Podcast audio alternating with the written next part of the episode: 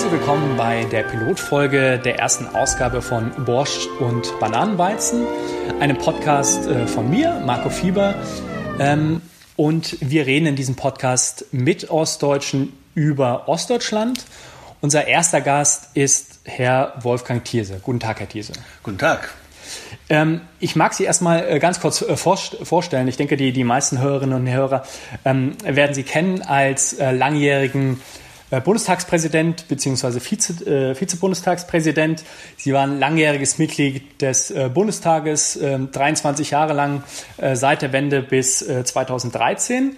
Ähm, Sie sind studierter Germanist und Kulturwissenschaftler in äh, Breslau im heutigen Polen ähm, geboren ähm, und in äh, Thüringen aufgewachsen, haben ihr Abitur in Thüringen gemacht und äh, sind dann später nach, nach Berlin gegangen. Ähm, was was viele sagen, ähm, ist, dass sie im Parlament so ein bisschen als das Sprachrohr der Ostdeutschen galten. Ähm, sie selbst haben einmal im, in einem Zeitinterview gesagt, ähm, dass sie diese, diese ostdeutsche ähm, Periode eher als einen biografischen Zufall ähm, ansehen. Würden Sie sich trotzdem als Ossi bezeichnen? Ja, zunächst ist es ein biografischer Zufall, selbstverständlich, wie in den meisten Fällen. Man entscheidet ja nicht selber darüber, wo man geboren wird. Ich bin in Breslau geboren, der damaligen Hauptstadt Schlesiens, und durch die Vertreibung sind wir in Thüringen gelandet, während der größte Teil der Familie im Westen Deutschlands gelandet ist. Insofern war es ein biografischer Zufall. Ja. Aber ich habe natürlich die ganze DDR, die volle DDR von äh, 49 bis 89 in der DDR gelebt, sie durchlebt, durchlitten. Äh, und insofern bin ich natürlich ein, ein richtiger Ossi. Und ich habe meine Rolle in der Politik auch immer so verstanden. Ich war ja lange Zeit stellvertretender Parteivorsitzender der SPD. Eben ausdrücklich als Vorsitzender der Ost-SPD bin ich in diese Aufgabe. Und es war auch meine Aufgabe, die ostdeutschen Interessen, die ostdeutschen Empfindungen, die ostdeutschen Erfahrungen in die sozialdemokratische und insgesamt in die gesamtdeutsche Politik einzubringen. Äh, das muss man immer wieder neu versuchen, mal laut, mal, laut, mal leise, mal äh, sehr emotional, mal taktisch, wie das in der Politik und in der öffentlichen Kommunikation so ist. Man muss ja. verschiedene Mittel verwenden, um erfolgreich sein zu können. 2001 haben Sie diese, dieses Buch geschrieben, so, so ein bisschen so eine, so eine, so eine Zwischen, Zwischenfazit. Ähm, ähm, elf Jahre na, nach der Wende, Zukunft Ost hieß das, Perspektiven in der Mitte Europas. Und ähm, Damals haben sie so drei Herausforderungen für, für den Osten festgemacht. Ähm, das erste war Demokratie verankern. Das zweite war eine wettbewerbsfähige und zukunftsträchtige Wirtschaft schaffen. Und ähm, das dritte war ähm, Ostdeutschland in ähm, eine europäische Verbindungsregion äh, wandeln. Wenn wir uns diese drei Herausforderungen angucken, wie, wie stehen wir da heute da? Äh, wir sind noch lange nicht fertig damit. Das sind ich, wenn Sie mich daran erinnern, ich glaube, ich habe die drei Herausforderungen damals richtig gesehen. Sie sind auch heute noch. Fangen wir mit der Demokratie an. Sehr gerne. Das ist, glaube ich, das, das drängendste Problem gerade. Ich, man muss sehr vorsichtig sein. Die Ostdeutschen sind ja nicht gleich Ostdeutsche. Ja. Man muss sagen, in jeder Hinsicht, in politischer und erst recht in wirtschaftlicher, ist Ostdeutschland inzwischen äh, auch ein Flickenteppich geworden. Erfolge, Misserfolge, Fortschritte äh, zurückbleiben. Und dasselbe gilt natürlich auch die Bevölkerung. Es gibt einen Gutteil der Bevölkerung, die mit großer Selbstverständlichkeit, auch mit Selbstbewusstsein in dieser gesamtdeutschen Demokratie angekommen sind und in ihr auch agieren und handeln und wählen und so weiter.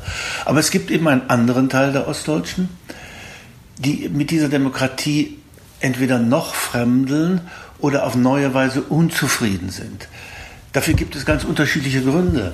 Zunächst einmal will ich ausdrücklich erinnern, ich sage das, es klingt zwar wie ein Vorwurf oder mit ein, fast mit einer gewissen Bitterkeit, ich erinnere mich daran, dass 1990, als wir, wir jungen Sozialdemokraten ja auch angefangen haben mit der Politik, dass damals eine große Mehrheit der Ostdeutschen die Wiedervereinigung so schnell wie nur möglich wollte, und zwar unter jeder Bedingung. Sie wollten Helmut Kohl förmlich glauben, dass die Wunder eintreten. Es wird schnell gehen, es wird keine Schmerzen geben, die blühenden Landschaften kommen bald. Die War das der, der, der größte Fehler? Nein, jedenfalls ist ja verständlich, dass die Leute ungeduldig waren. Ja. Sie wollten gerettet werden unter das rettende Dach der Bundesrepublik Deutschland. Aber dass die Wunder nicht eingetreten sind. Sie wollten damals uns, den Sozialdemokraten, nicht glauben, es wird schwieriger werden und länger dauern, haben wir gesagt. Nein, wir wurden deshalb nicht gewählt, weil wir angeblich die Wiedervereinigung ablehnen, weil wir so skeptisch sind. Sie wollten Kohl und die CDU wählen. Und das haben sie 90 gemacht, das haben sie 94 noch einmal gemacht.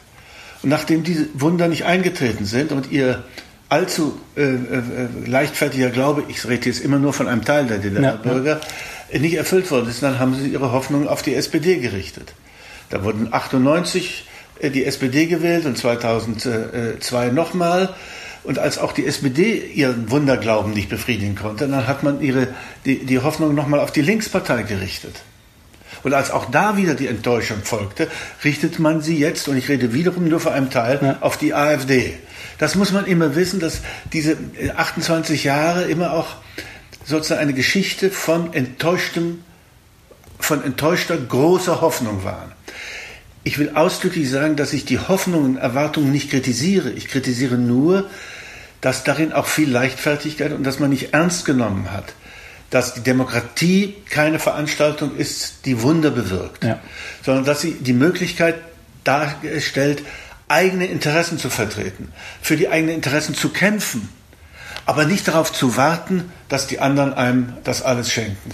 Und das gehört mit zu der Situation, äh, zu der, der Grundempfinden, dass eben ein Teil sagt, ja, ich, die Demokratie ist meine Sache, ich kämpfe in ihr für das, was mir wichtig ist und was meine Interessen sind. Und andere sind enttäuscht, dass andere, dass die da oben, die Parteien, die Regierung, ihnen nicht das bringen. Und das finde ich ist eine problematische Einstellung.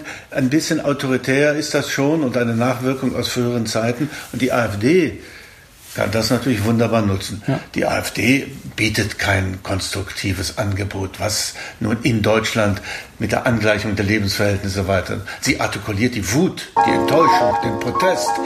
Und das reicht offensichtlich äh, 10, 15, 20 Prozent äh, der Ostdeutschen, um sie zu wählen. Und ich finde das ein bisschen traurig.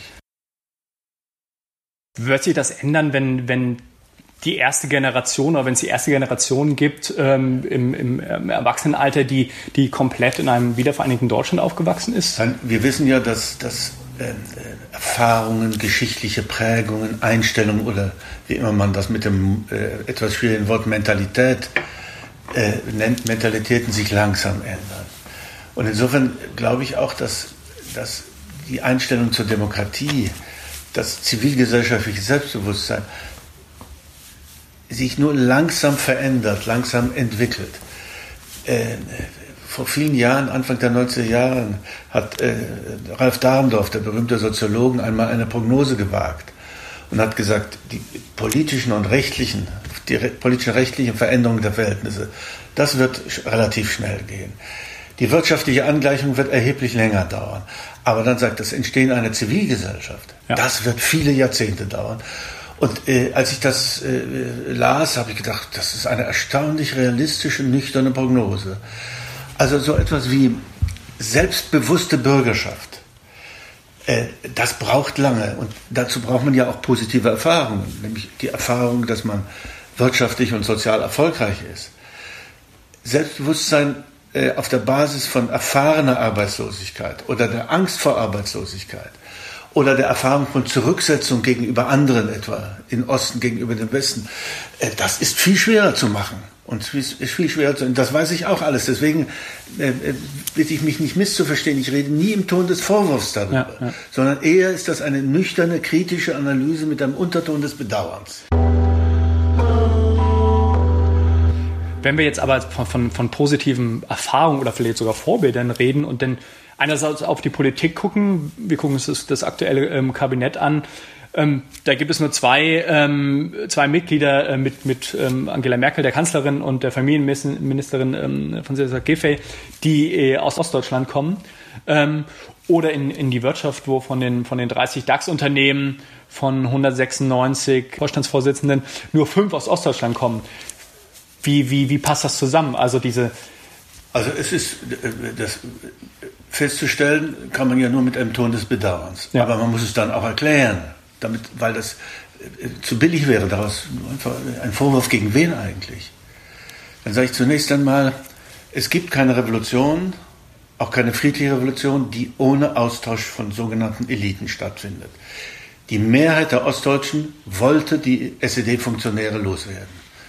Im Fernsehen wollten sie Schnitzer nicht mehr sehen. In, in der Justiz wollten sie keine SED-Staatsanwälte und Richter mehr erleben. Und, äh, äh, äh, in, in, der, in der Politik wollten sie die sowieso weghaben. Dass Leute aus der Wirtschaft, sozusagen mit den Erfahrungen aus einer Planwirtschaft, zunächst einmal in der Marktwirtschaft nicht erfolgreich sein konnte, das ist auch erklärlich. Ja. Dass es dann noch ein, Austausch in, in Wissenschaft und Kultur stattgefunden hat, der im Einzelnen immer sehr schmerzlich war, wo ich auch für, glaube und beobachte, dass es mancherlei Ungerechtigkeit gegeben hat, das weiß ich auch. Aber zunächst muss man das historisch erklären. Und was mich ärgert, ist, dass nach 28 Jahren sozusagen der Nachwuchs in Wissenschaft, in Wirtschaft, in der öffentlichen Verwaltung, in Justiz aus Ostdeutschland immer noch nicht die gleiche faire Chance hat. Das ist jedenfalls das, was ich von den Zahlen her kenne. Ja, aber woran liegt das? Ja, das, jetzt muss ich verschiedene Sachen erklären. Äh, erstens will ich positiv sagen, in der Politik gab es immer eine andere Chance. Ja. Die Ex-DDR-Bürger hatten immer die Chance bei den Wahlen, Leute ihresgleichen zu wählen. War immer. Ich bin der erste Ostdeutsche gewesen in einem Verfassungsamt. Ich war Präsident des deutschen Parlaments. Ja. Dann kam Angela Merkel, dann kam Joachim Gauck. Aber zumal die beiden Letzteren machen doch die Erfahrung, dass eine, viele Ostdeutsche sie gar nicht mehr als Ostdeutsche akzeptieren und sagen und die nicht mehr als Ostdeutsche wahrnehmen. Ähm, also da, die Politik war immer die Chance, dass Leute ihresgleichen, dass man die wählt. Und äh, äh, dann sehe ich aber, dass es zu wenige Ostdeutsche gab, die sich in den Alltag der Demokratie, in die Mühseligkeiten der Demokratie äh, begeben haben, die gekämpft haben, dass sie auch nach vorne kommen in der Politik, damit sie auch äh, Einfluss und in Anführungsstrichen Macht ausüben konnten. Das hat nun ist, äh, damit zu tun, dass wir Ostdeutschen wohl aufgrund der Geschichte weniger gelernt haben, äh, unseren Ellenbogen einzusetzen ehrgeizig zu sein, Konkurrenz auszuhalten, ja. äh, weniger uns selbst darzustellen und so weiter. Das ist so ein, äh, im, im, im, Lebenskampf in einer Konkurrenzgesellschaft wahrscheinlich immer noch ein nachwirkender Nachteil. Das klingt für, für mich so ein bisschen, wenn, wenn, ich das so höre, so ein bisschen wie die wie, wie, wie Frauen in, in Spitzenpositionen. Ja, ein bisschen ist es so, ein bisschen ist es so und deswegen sage ich, es geht, glaube ich, nach 28 Jahren nicht mehr so sehr darum, ob, wo einer herkommt. Ja. Irgendwann mal muss das verblassen in ihrer Generation darf das doch vernünftigerweise keine Rolle mehr spielen. Äh, aber dass es ein bisschen nachwirkt und dass ich mir schon wünsche, dass in der Politik wie in der Kultur wie in den äh, äh, Sozialwissenschaften ostdeutsche biografische Erfahrungen noch eine Chance haben sollen. Das ist doch vielleicht nicht zu rechtfertigen, muss man doch vielleicht nicht eigens rechtfertigen. Gerade weil Politik, Kultur und die Sozialwissenschaften auch viel mit Erfahrung mit Lebenserfahrung, sozialer Erfahrung zu tun haben, ist das wichtig. In der Naturwissenschaft ist es vollkommen wurscht, woher einer kommt. Das stimmt. Und äh, äh, bei der Rechtsprechung könnte es auch ganz hilfreich sein, wenn man noch ein bisschen Lebenskenntnisse aus der DDR hat. Aber ich glaube schon, dass das äh, mit den Generationen allmählich nachlässt, dieser Unterschied. Und im Übrigen bin ich an der Stelle auch ganz äh, äh optimistisch. Ich glaube, dass da inzwischen eine neue deutsche Mischung entsteht. Die Zahlen sind ja bekannt. In, seit 1990 sind ungefähr zwischen drei und vier Millionen äh, aus Ostdeutschland noch in den Westen gewandert. Eine schlimme Zahl, die in jedem einzelnen Fall für die Zurückgebliebenen etwas sehr Schmerzliches ist. Aber in der gleichen Zeit sind zwischen zwei und drei Millionen Westdeutsche nach Ostdeutschland gegangen. Und da sage ich mir, da entsteht doch eine neue deutsche Mischung, auf ja. die ich Hoffnungen setze. Die jungen Leute, die äh, irgendwo aus dem Westen Deutschlands gekommen sind, in Leipzig studiert haben und äh, äh, dort jetzt Funktionen übernehmen in der Wissenschaft, in der Wirtschaft, in der Verwaltung. Das ist doch, also da bin ich ganz hoffnungsvoll. Irgendwann einmal, äh, das ist meine Hoffnung, werden die Unterschiede zwischen West und Ost, sowohl die wirtschaftlichen wie die sozialen, wie die kulturellen, mentalen Unterschiede, äh, so groß sein wie etwa zwischen Schleswig-Holstein und Baden-Württemberg. In Deutschland hat es immer Unterschiede gegeben kulturelle, soziale, wirtschaftliche, mentale. Und äh, das ist doch auch nicht beunruhigend. Deutschland ist halt auch immer ein Fleckenteppich gewesen. Das, das, das stimmt. Das britische Wirtschaftsmagazin The Economist hat, hat ähm, Anfang dieses Jahres oder im Frühjahr äh, die These aufgestellt, dass, dass, dass Deutschland eigentlich gar nicht so sehr äh, zwischen Ost und West gespalten wäre, sondern vielmehr zwischen, zwischen ähm, Nord, Nord und Süd. Sie haben das eben auch so, ein bisschen anklingen lassen. Also wenn man sich ähm, zum Beispiel die, die, ähm, die Ergebnisse der PISA-Studie anguckt, da ist ähm, Thüringen, Sachsen sehr weit vorne, genauso wie, wie Bayern oder, oder Baden-Württemberg oder so ähm, Städte wie Jena, Leipzig, ähm, Halle oder, oder, oder Dresden, die ja ähm, ohne, ohne, ohne Frage auch mit, mit anderen Weltstädten oder mit anderen Großstädten weltweit konkurrieren, konkurrieren können. Ähm. Ja, Sie haben doch recht. Ich sage, deswegen ist Ostdeutschland nicht mehr einfach der Osten, sondern eine Region mit großen Unterschieden. Sie haben es gerade gesagt, Erfurt, Jena, Leipzig, Dresden, Berlin, Potsdam. Ja. Das sind Regionen, äh, die prosperieren. Äh, in bestimmter Weise sind das sozusagen blühende Regionen. Äh, und es gibt eben andere. Oftmals direkt daneben. Vorpommern, Sachsen-Anhalt Teile, auch selbst Teile Sachsens oder ja. Thüringens, in denen es viel schwieriger geht. Und das sind sozusagen wieder verstärkte Unterschiede zwischen Stadt und Land zwischen Städten, in denen es Forsch die Forschungszentren sind und anderen Städten, die traditionelle Industriezentren sind und die viel größere Schwierigkeiten haben, Zukunft zu gewinnen.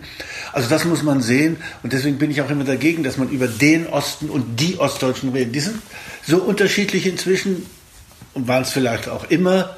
Ähm, äh, wie die Westdeutschen. Nur als Ostdeutsche haben wir uns immer etwas, etwas grauer und benachteiligter empfinden. Und das wirkt ja auch nach. Diese, es, es ärgert mich manchmal, es gibt so einen nachwirkenden ostdeutschen Minderwertigkeitskomplex, ja. für den es Gründe gibt. Ja?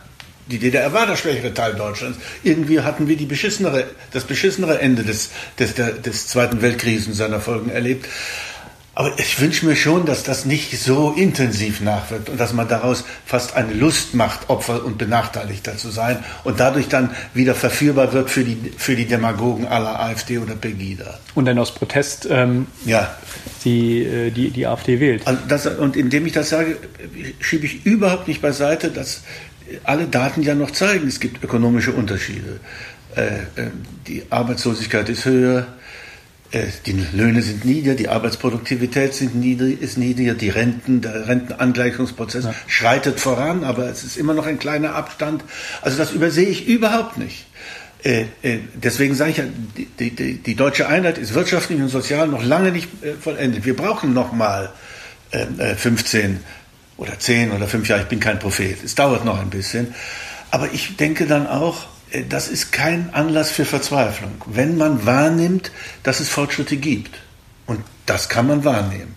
Und da muss man schon mal bei der Oberfläche anfangen. Wenn ich im Westen Deutschlands unterwegs bin, erkläre ich denen immer, wissen Sie, wo die schönste deutsche Stadt ist? Welches die schönste deutsche Stadt ist?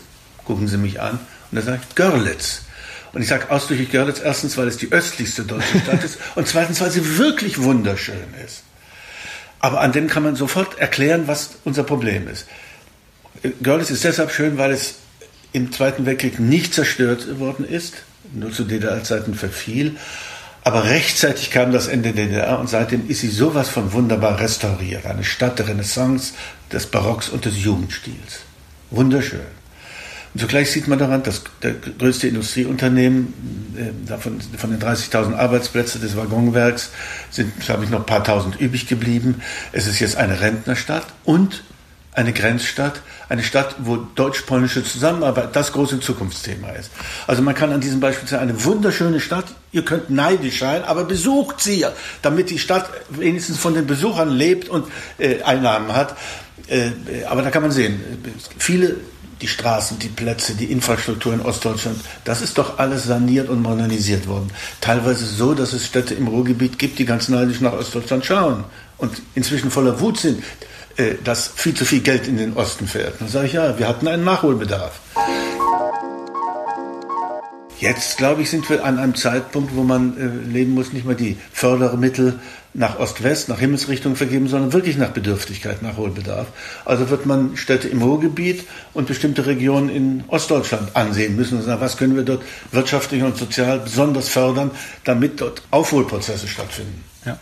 Wenn wir ähm, nach 2019 äh, schauen, da gibt es drei große Landtagswahlen in, in ostdeutschen Bundesländern, in Thüringen, Sachsen und in Brandenburg. Ähm, die Prognosen sagen, dass, dass in einigen Bundesländern ähm, dort die, die AfD ähm, zweitstärkste Kraft werden könnte, in Sachsen eventuell äh, wie bei der Bundestagswahl sogar äh, stärkste Kraft. Ähm, möglicherweise sogar in, in, in Regierungsfunktionen. Ähm, macht Ihnen das Angst? Ja, das macht mir Angst. Ähm, erstens, weil die AfD äh, eine Partei ist, die changiert zwischen konservativ, rechtspopulistisch und rechtsextremistisch. Damit sage ich nicht, dass alle Wähler rechtsextremistisch oder Rassisten sind, aber wenn Sie Höcke und andere wahrnehmen, das sind Rassisten, das sind völkische Politiker, hochgefährlich. Ähm, eine Partei, die zugleich kein konstruktives Angebot hat. Es gibt bisher keine konstruktiven Angebote, wie der wirtschaftliche, an, weitere wirtschaftliche Angleichungsprozess, der soziale Angleichungsprozess Ost-West stattfinden soll. Die haben kein Rentenkonzept, nichts. Die zu wählen ist nur der Ausdruck von Wut, Enttäuschung, Protest. Und Geschichte äh, wiederholt sich nicht. Aber das haben wir in Deutschland schon mal erlebt. Anfang der 30er Jahre haben Menschen immer mehr die NSDAP gewählt aus Wut, aus Enttäuschung, aus Protest. Ich will damit die Parteien nicht gleichsetzen, aber das ist doch eine kollektive Erfahrung, die einen entsetzen muss. Man soll seine Kritik äußern und dann unterscheiden, was bieten die Parteien mir positiv an. Nicht nur als Wut und Enttäuschung. Und äh, die, die, der Hass auf Ausländer, die Angst vor Ausländern, Hass kann ich nicht verstehen. Ängste bemühe ich mich immer zu verstehen. Das ist das eine. Ähm, aber wir sind doch dabei, die Bundesrepublik Deutschland, Parlamente und Regierungen dabei, diesen Prozess, der, der, die, diese Flüchtlingsbewegung zu regeln, zu steuern, äh, Integration äh, äh, äh zu fördern, äh, auch Begrenzungen zu schaffen, sodass es doch überhaupt nicht mehr äh, vernünftig ist, zu sagen, wir werden regelrecht überflutet. Ich glaube schon, dass wir überzeugende demokratischen Parteien auch meine eigene überzeugende Angebote machen müssen. Wie kann man weiter äh, bezahlbar wohnen? Äh, was tun wir, damit, unsere, damit die Renten sicher sind? Was tun wir dafür, dass ähm, alle Ausbildungsplätze haben? Aber man kann doch nicht sagen, dass wir in einem wirtschaftlich elenden Land leben, dass es äh, äh, äh, den meisten sozial schlecht geht. Die Umfragen besagen das Gegenteil. Das ist doch das Verrückte. Das, ich staune also, manchmal darüber, wie die Umfragen in Deutschland lauten. Dann denke ich, soll ich das glauben oder nicht? 80, 85 Prozent sagen, mir geht es ganz gut. Aber genauso viele sagen dann, aber das wird nicht so bleiben. Das ist eine eigentümliche Korrespondenz zwischen positiver Gegenwartsbeurteilung und äh, erheblicher Zukunftsunsicherheit. Und auch darauf muss man reagieren. Überzeugende Sozialpolitik, überzeugende Wohnungspolitik, überzeugende Bildungspolitik. Das ist, glaube ich, das, was am, am besten hilft gegen Ängste, gegen die Ängste, die dann die AfD auf die eigenen parteipolitischen Mühlen lenkt. Sie, Sie haben das so ein bisschen angesprochen. Ich, ich, ich sehe das auch in mein, meiner eigenen Familie, meinen, meinen eigenen Eltern. Ich würde definitiv sagen, dass, dass wir zu, zu, de, zu, den, zu den Gewinnern äh, gehören. Meine Eltern waren, waren nie arbeitslos äh, nach der Wende, haben nach wie vor Glück gehabt. Es gab super, ja viele super, Arbeitslose in der DDR dramatischen Zahlen. De definitiv, aber ähm, gerade mein gerade mein Vater hat ähm, sagt, ja, die die Politik macht was er will, was sie will. Ähm, er geht nicht mehr wählen, weil weil es eh nichts bringen würde. Und ähm, jedes Mal, wenn ich denn daheim bin, diskutieren wir natürlich. Ähm, die AfD wird er auch nicht wählen, aber so diese, diese diffuse äh, ja, Abneigung gegen, gegen, gegen die Eliten in, in, in Anführungsstrichen, die, die ich aber selber nicht nachvollziehen kann ähm, mhm. Und ja. mir auch nicht erklären kann, woher das kommt. Das ist, man kann es schon erklären. Aber dann äh, sage ich mal, wenn, wenn ich mit Ihrem Vater sprechen würde, würde ich ihm sagen, schauen Sie mich an. Würden Sie mich zur Elite zählen, nur weil ich mehrere Male von, gewählt worden bin. Also von den Bürgern, in diesem Fall meines Wahlkreises, und dann von Mitgliedern meiner Partei. Und dann versucht habe, in diesen Jahren doch mit großer Aufrichtigkeit und mit Anstand Politik zu machen, für ostdeutsche Interessen einzutreten und natürlich nicht in allem Erfolg hatte. Und natürlich auch weiß, dass die Wunder nicht eingetreten sind, die manche erwartet haben. Aber Demokratie, ich sage es noch einmal, ist keine Veranstaltung zur Organisation von Wundern. Das ist sie nicht. Und es ist auch nicht einfach. Nein, und es ist ganz mühselig, Mehrheiten zu gewinnen. Auch sozusagen, Politik hat immer auch nur begrenzt Einfluss auf Wirtschaft. Begrenzt Einfluss auf die Entscheidungen von großen Unternehmen, von Konzernen. Das muss man alles wissen, das ist aber doch nicht, nicht, äh, damit doch nicht zu einer Enttäuschung für die Demokratie machen. Es geht immer wieder darum, das sage ich nur ausdrücklich als Sozialdemokrat, dass Politik Anstrengungen unternehmen muss, wie nennt man das, den Primat der Politik zurückzugewinnen. Also dass Grundentscheidungen dieser Gesellschaft nicht von der Wirtschaft, von den Wirtschaftsbossen getroffen werden, sondern von den demokratisch gewählten Vertretern. Aber die bedürfen natürlich der Unterstützung durch die Bürger, durch Wahlen, durch öffentliche Äußerungen und so weiter. Das ist wichtig. Äh, wenn, wenn die einzelnen Bürger nicht bemerken, was in der Politik passiert, hängt auch davon ab, wozu ich Ja oder Nein sage und nicht mein Desinteresse oder meine Wut und meine Empörung helfen, sondern auch zu sagen, in diesem Fall die Alternative A oder B. Und in der Politik geht es nie um Himmel oder Hölle. Und auch nicht um die Alternative für Deutschland. Nein, nein, eben, sondern immer nur um etwas besser ja. und etwas schlechter. Um den nächsten Fortschritt, der immer klein ist. Das berühmte Bild von, von Günter Grass, der Fortschritt ist eine Schnecke. Es geht langsam zu. Das, aber ich lobe die Langsamkeit der Demokratie. Ein Diktator kann schnell entscheiden. Die Zeche zahlen dann immer die anderen. In Demokratie geht es langsam zu, weil möglichst viele sich an den Entscheidungen, an den Meinungsbildungsprozessen beteiligen wollen, können sollen, wenn sie es denn wollen. Und deswegen macht, das macht die Sache auch langsamer. Und deswegen äh, verstehe ich auch die Ungeduld. Ich bin selber auch oft ungeduldig. Aber ich weiß, äh, schnell geht's nur, wenn einer alleine entscheidet. Der Herrscher. Und das ist gefährlich, wenn man, wenn die, die Ungeduld und Wut dazu führt, dass man die Sehnsucht nach den schnellen, einfachen Antworten hat, nach der Gestalt, den gordischen Knoten durchschlägt. Das ist die Sehnsucht nach einer Diktatur, nach Diktatoren, nach den starken Männern. Das ist gefährlich, lebensgefährlich. Aber ist es dann da nicht komisch, dass, dass, die, dass die gleichen Leute, die, die jeden Montag auf, auf die Straße gehen und äh, wir sind das Volk rufen und sich genau darauf berufen, dass, dass, dass das ja genauso bei, bei der Friedlichen Revolution in, in, in Leipzig 1989 mhm. auch gerufen wurde. Denn wie, wie, wie passt das zusammen, diese, diese, dieser, dieses Zurückwünschen dieser Diktatur, obwohl man die ja erstmal gerade überstanden hat. Ich bin, bin, gar nicht sicher, ob die im Einzelnen Pegida-Demonstranten die alte Diktatur zurückwünschen. Sie, sie, sie begreifen nur nicht, dass unser damaliger Ruf, wir sind das Volk, sich gegen eine Diktatur richtete, die sozusagen ohne uns und gegen uns herrschte. Und dass wir ja keine anderen Möglichkeiten hatten, durch Wahlen, durch Formen demokratischer Mitbeteiligung auf die Politik Einfluss auszuüben. Jetzt gibt es diese Möglichkeiten durch Wahlen, durch Mitwirkung demokratischen Parteien, in demokratischen Organisationen, Gewerkschaften, vielen anderen mitzugestalten. Das, das begreifen Sie. Und deswegen ist plötzlich, wir sind das Volk, eine Anmaßung, weil das nämlich nur heißt, wir sind das Volk und die anderen Teile des Volkes sind nicht das Volk. Aber da müssten selbst Pegida-Anhänger wissen, dass 95 Prozent der Deutschen nicht derselben Meinung sind wie Pegida, aber diese 95 Prozent doch vielleicht auch zum Volk gehören und damit wirklich die Mehrheit sind. Das ist doch das. Es gibt nicht das Volk, sondern es gibt das Volk nur in den vielen Einzelnen, die sich auf unterschiedliche Weise organisieren. Insofern könnte man sagen, es gibt immer nur die vielen Völkerchen, um es etwas heiter ironisch zu sagen. naja, das ist aber, dies, dies, das, darin steckt ein solches Anmaßung. 89 war es die Entgegensetzung gegen, die, gegen Honecker und Co gegen Diktatoren. Jetzt ist es die Entgegensetzung gegen demokratische Parteien, demokratisch gewählte Regierungen und eine demokratische Mehrheit in diesem Lande. Und das ist ein riesiger qualitativer Unterschied. Das stimmt. Äh, lassen Sie uns zu Ende des, des Gesprächs etwas, etwas positiver herausgehen. Ähm, was, was können die, die Westdeutschen oder was, was, was, kann, was kann Deutschland von, von den Ostdeutschen lernen? Das ist ein bisschen schwierig, weil, weil die ostdeutschen Erfahrungen und Prägungen ja verblassen. Also, Sie haben eine viel geringere ostdeutsche Prägung, als ich sie habe. Ja. Ich kann immer sagen, ich bleibe bis am Lebensende äh, durch, tief durch die DDR geprägt. Und das Schönste, was ich über mich mal gehört habe, oder eine schöne Bemerkung war, der Tier ist dieser gesamtdeutsche Ossi. Ich bleibe ein Ossi, aber bin natürlich ein gesamtdeutscher Politiker geworden. Ja. Wollte es werden und musste es werden.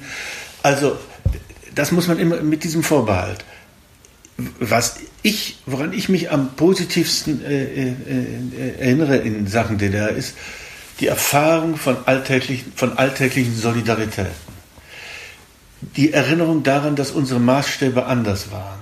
Wir haben einen anderen Menschen nicht so sehr danach bemessen, was er hatte. Welches Auto. Die Unterschiede waren nicht so groß zwischen einem Trabi und einem Wartburg, sondern was ihn ausmacht, wie er spricht, welche Überzeugungen hat, wie kollegial äh, äh, wie, äh, er ist, also wie solidarisch er ist. Also nach, in bestimmter Weise nach menschlichen Qualitäten. Ich weiß nicht, ob das eine Idealisierung im Rückblick bin. Aber ich erinnere mich daran gerne. Und ich weiß nicht, ob man, ob man das äh, in, in, der Gegenwart noch leben kann. Jedenfalls gibt es ja genauso viele Ex-DDR-Bürger, die besonders ehrgeizig, konkurrenzfähig sind und äh, an Cleverness äh, äh, auch Westdeut mit Westdeutschen mithalten können. Also da bin ich auch vorsichtig. Es gibt den Ostdeutschen nicht, sondern ostdeutsche Gewinner der Umbruchszeiten, ostdeutsche Verlierer der Umbruchszeiten, äh, starke Persönlichkeiten, die nicht nur mit ihrem äh, ostdeutschen Schicksal hadern und eben andere, die immer noch äh, daran äh, laborieren, dass sie aus Ostdeutschland kommen, nicht die, nicht die gleichen Lebenschancen hatten äh, wie Westdeutsche. und im Übrigen gibt es dann konkrete Dinge, die alle bekannt sind. Ähm, es hat auch im Prozess der Vereinigung auch kapitale Fehler gegeben man müsste jetzt über Treuhandpolitik, nicht, nicht alle Treuhandentscheidungen waren richtig, um es ganz freundlich auszudrücken. Ähm, die Erfahrung äh, mit unserem Gesundheitswesen, da hätte man manches auch retten, vernünftigerweise retten müssen. Dasselbe gilt auch für die Volksbildung. Wenn man den ideologisch-politischen Quark beiseite nimmt, dann kann man sehen, dass darin durchaus äh, vernünftige Experimente und Entscheidungen äh, getroffen worden sind und, und so weiter. Also äh, im Übrigen glaube ich, wiederhole mich, äh, wir sind dabei zu erleben, dass eine neue deutsche Mischung entsteht. Die entsteht eher in Ostdeutschland. Ostdeutschland hat sich in den vergangenen 28 äh, Jahren sowas verändert. Man muss nur mal in, nach Freiburg in Breisgau äh, oder in, ich weiß nicht wohin gehen, weit weg von der DDR, dann sieht man, wie sehr sich Ostdeutschland verändert hat und welchen Veränderungsbedarf ähm, äh, die im Westen noch haben. Also äh, vielleicht ist das, das, die Veränderungserfahrung, die die Ostdeutschen gemacht haben. Und zwar glückliche und höchst schmerzliche. Manchmal wünsche ich mir, dass die Ostdeutschen dadurch eigentlich gestählt und abgehärtet wären. Aber ich bin nicht sicher, ob ich damit recht habe. Das wird die Zukunft zeigen. Vielen Dank, Herr Thierse, für das Gespräch. Machen Sie es gut.